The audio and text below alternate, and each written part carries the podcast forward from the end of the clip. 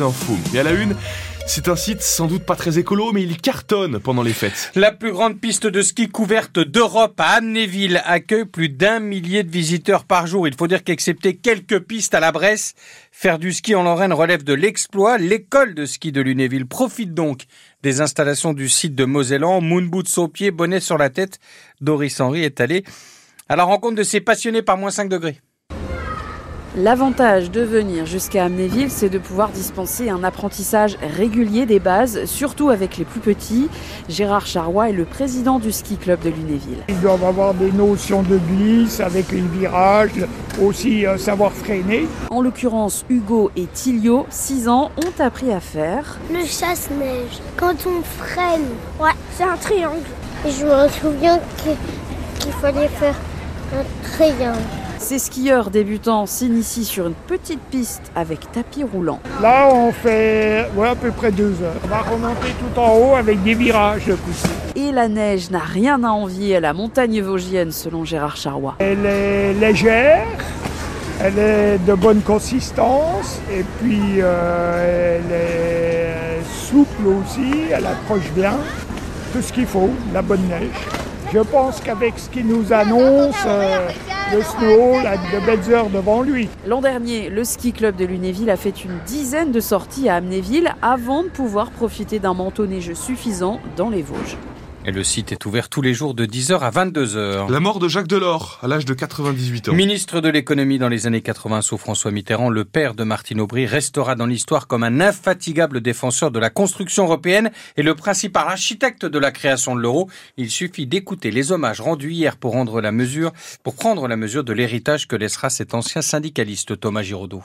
L'UE perd un géant, un défenseur passionné de la construction européenne, entré dans l'histoire. Salue ensemble la présidente du Parlement européen, Roberta Metsola, et celui du Conseil européen, Charles Michel, le vice-président de la Commission, ajoutant Nous nous devons d'en assumer l'héritage, celui d'un père fondateur dans des moments difficiles à la fin de la guerre froide, précise le Premier ministre belge, l'homme qui a contribué à lancer la monnaie unique, souligne Christine Lagarde, la présidente de la Banque centrale européenne, l'homme pour l'élargissement après la chute du mur, la présidente de l'Assemblée chypriote, entrée en 2004 dans l'Union, pleure la perte d'un des plus authentiques visionnaires de l'UE, un leader de l'intégration européenne, défend même la présidente hongroise, pourtant membre du parti de Viktor Orban, pas le dirigeant le plus europhile. Nous devons poursuivre son œuvre aujourd'hui, insiste le chancelier allemand Olaf Scholz, pour le bien de l'Europe. Jacques Delors restera donc dans l'histoire pour son engagement européen, mais aussi pour avoir dit non à l'élection présidentielle de 1995, alors qu'il était grand favori des sondages.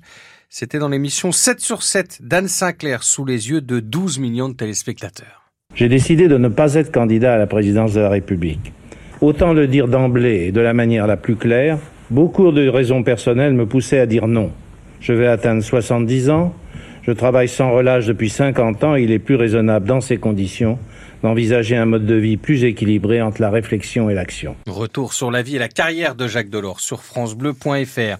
L'interrogatoire de l'homme soupçonné d'avoir tué toute sa famille le soir de Noël dans un appartement de Meaux en Seine-et-Marne vient de débuter sur son lit d'hôpital. La garde à vue est prolongée. Les enquêteurs cherchent à comprendre pourquoi ce trentenaire, souffrant de problèmes euh, psychologiques, s'est acharné sur sa femme et ses quatre enfants.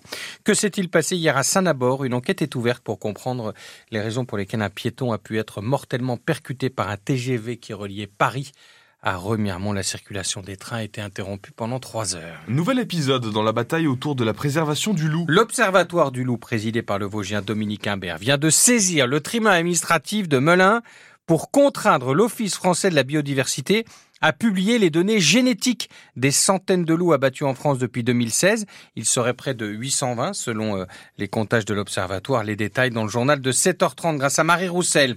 Les communes vosgiennes vont-elles pouvoir continuer à entretenir les parcelles de forêt dont elles sont propriétaires? Avec le réchauffement climatique, replanter des arbres, prévenir les incendies nécessite de lourds investissements. Un rapport de la Chambre régionale des comptes vient de publier euh, un dossier sur le cadre de la ville d'Épinal. Ces 2350 hectares lui rapportent 100 000 euros chaque année, mais pas sûr que cela reste à terme une bonne affaire. Les détails nous sont donnés par Thierry Collin. La forêt va moins rapporter, les communes vont devoir investir, une perspective détaillée dans un rapport de 55 pages. Christophe Berthelot, magistrat et président de la Chambre régionale des comptes, estime que le dérèglement climatique change la donne.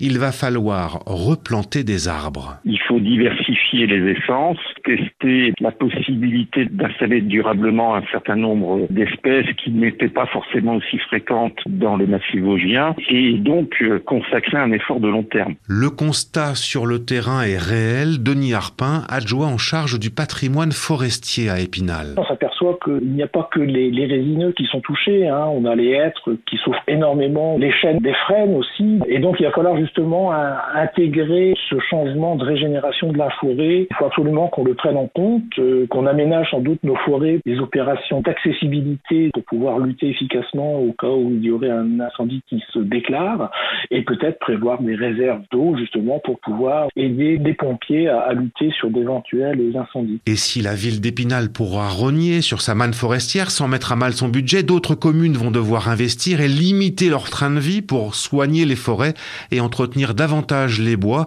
avec des chemins entretenus et accessibles pour les pompiers. Et ce rapport, vous pouvez le retrouver hein, sur le site de la Chambre régionale des comptes Grand Est.